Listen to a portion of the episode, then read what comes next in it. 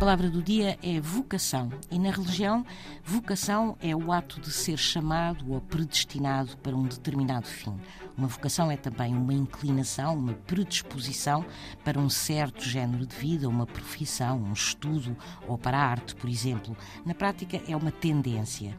Também se usa o termo para referir um talento, um jeito particular ou ainda uma queda para qualquer coisa.